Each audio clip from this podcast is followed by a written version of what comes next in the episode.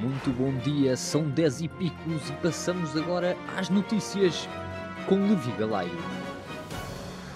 Depois de Estados Unidos e Europa começarem a discutir suspensão das patentes das vacinas, farmacêuticas afundam na bolsa mais rápido que a qualidade da televisão portuguesa na última década.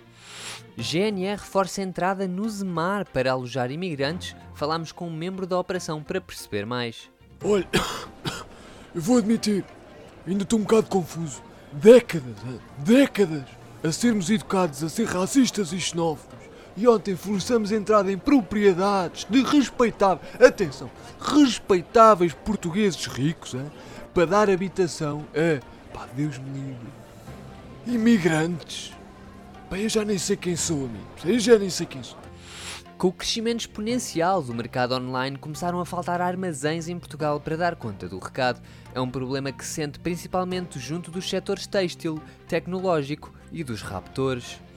Uma criança de 2 anos morreu esta quinta-feira em Lisboa depois de alegadamente ter ficado esquecida no carro durante 7 horas. Ao que parece, a mãe ter-se esquecido da filha dentro do carro depois de, pelas 9 horas, ter levado os outros dois filhos mais velhos à escola. Pá, quem nunca, não é? Quem nunca?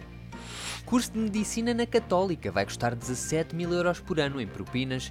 Agora os pais ricos de alunos burros terão hipótese de realizar o seu sonho coletivo, poder pagar um carro por ano para poder ter um filho médico.